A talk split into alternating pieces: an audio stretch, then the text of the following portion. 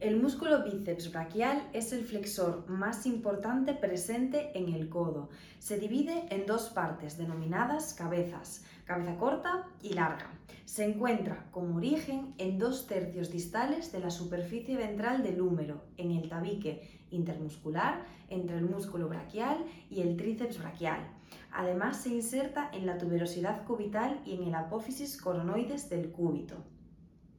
En cuanto a las funciones, cabe destacar que nuestro bíceps braquial se encuentra presente en múltiples acciones cotidianas del día a día. Aún así, podemos diferenciar las acciones según la zona donde van a ejecutarse, dependiendo si bien es sobre la cintura escapular, sobre el codo o sobre ambas. Con el antebrazo fijo produce una flexión de codo. Con el antebrazo libre se produce supinación. Con el codo fijo se actúa sobre la cintura escapular, diferenciando funciones entre la cabeza corta, siendo esta flexora, rotadora interna y coaptadora, frente a la cabeza larga, que anatómicamente es lusante y en posición de abducción es coaptante, además de producir rotación externa. A continuación presentamos los tres tipos de ejercicios para bíceps. El curl de bíceps con barra en bipedestación es un ejercicio que se caracteriza por subir la barra con la flexión de codos hasta la altura del pecho y bajarla con la extensión de codos. De pie, con la espalda recta, se toma la barra en supinación, ligeramente más ancho de hombros, los pies al ancho de estos con la mirada al frente. La inhalación se realiza al momento de la flexión de codos y la exhalación al momento de la extensión de estos. El movimiento debe ser lento y controlado, manteniendo el tórax ensanchado, evitando encoger los hombros. Algunas variantes con la barra son con las manos muy separadas, el estímulo se lo lleva la cabeza corta del bíceps y con las manos muy juntas la cabeza larga del bíceps. Si se eleva el codo en la fase final de la flexión, el deltoides anterior y el bíceps se llevan más estímulo. Otra forma es poder realizarlo de forma estricta, apoyando la espalda contra la pared. Otra variante es el uso de barras como una barra romana o en W, en el caso de personas que presenten valgo de codo, para evitar generar dolencias en las muñecas.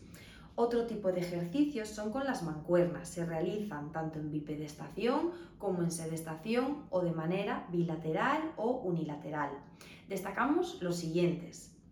El curl de bíceps con rotación de muñecas se caracteriza principalmente por permitir al bíceps realizar su función completa, ya que desde un punto de vista biomecánico su función es flexor y antepulsor del brazo y sobre todo un supinador potente.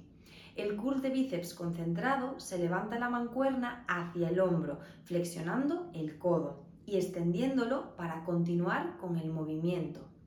El curl de bíceps sentado en banco inclinado. Este ejercicio enfatiza la cabeza larga del bíceps braquial, sobre todo la parte externa y en menor medida el brachiorradial y el braquial anterior. El curl de bíceps en banco Scott se debe colocar sentado en un banco con los codos apoyados y extendidos, en el cual en la primera parte del rango del recorrido el bíceps braquial se llevará gran estímulo. El curl de bíceps predicador con mancuernas es un ejercicio unilateral que permite estimular gran parte del bíceps braquial y el braquial anterior. El curl de bíceps tipo martillo es uno de los mejores ejercicios para bíceps, sobre todo para desarrollar el supinador largo. Por otra parte, también ejercita el bíceps braquial anterior y en menor medida el primer y segundo radiales. Por último, dos variantes de curl de bíceps en polea. Por un lado, la flexión alterna de codos en polea de pie y sus variantes y bíceps con los brazos en cruz en polea alta. Algunas de las pautas para el entrenamiento de bíceps son tener en cuenta el tiempo bajo tensión, así como las intensidades y ángulos de trabajo. Los mayores estímulos se encontraron entre los 60 y 80 grados, trabajando sobre una cadencia entre 2 a 4 segundos sobre el ciclo de las repeticiones. Una de las premisas fundamentales para hacer crecer el músculo es el manejo de la intensidad, la variación del entrenamiento y el principio de sobrecarga. Para calcular el volumen de entrenamiento se debe entrenar hasta el fallo o cerca del mismo, en un rango de repeticiones de 6 a 20.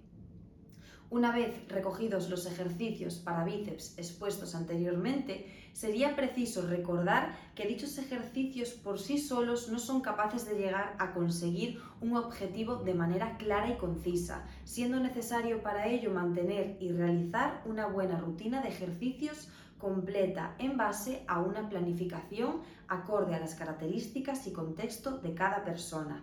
Para ello debemos tener en cuenta el volumen, intensidad, carga, alimentación y descanso, entre otros factores.